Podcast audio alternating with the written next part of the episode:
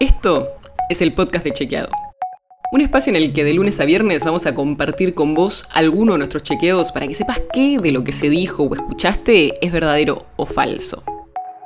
También vamos a presentarte las verificaciones que hacemos de las desinformaciones que andan circulando por ahí y vamos a traerte datos y contexto para que entiendas mejor las noticias.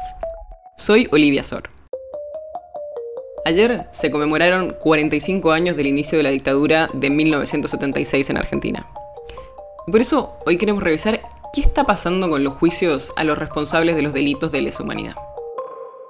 Los juicios han tenido una historia complicada.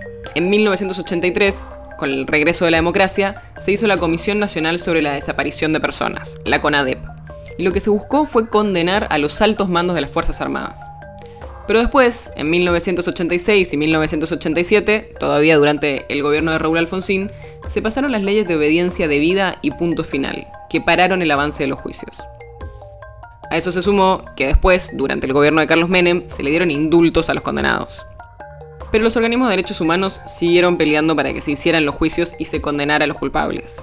Y en 2003, el gobierno de Néstor Kirchner aprobó una ley anulando estas leyes anteriores para que se volvieran a hacer los juicios. En 2005, la Corte Suprema declaró inconstitucionales las leyes de punto final y obediencia debida en un fallo que se conoce como el fallo Simón. A partir de ahí, se retomaron los juicios por lesa humanidad.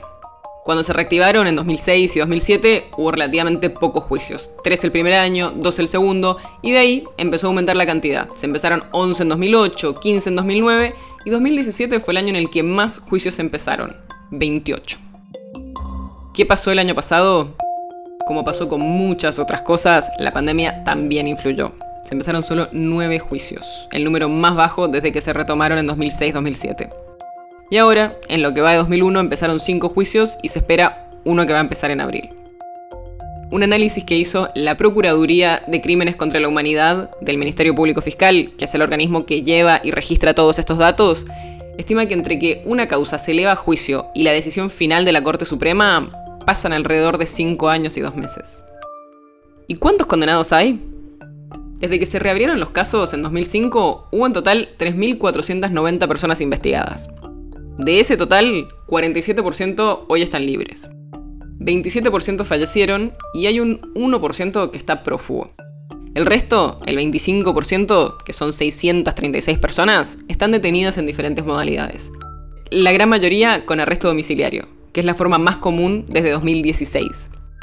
Y para esto hay que tener en cuenta el tiempo que pasó y que muchos de los detenidos son personas mayores, algo que influye a la hora de darle arresto domiciliario a una persona. Hay 159 personas que sí están detenidas en el servicio penitenciario y después algunas otras que están en hospitales o dependencias de las Fuerzas Armadas. Ese es el panorama de los juicios y condenas a 45 años del inicio de la dictadura. El podcast de Chequeado es un podcast original de Chequeado, producido en colaboración con Posta.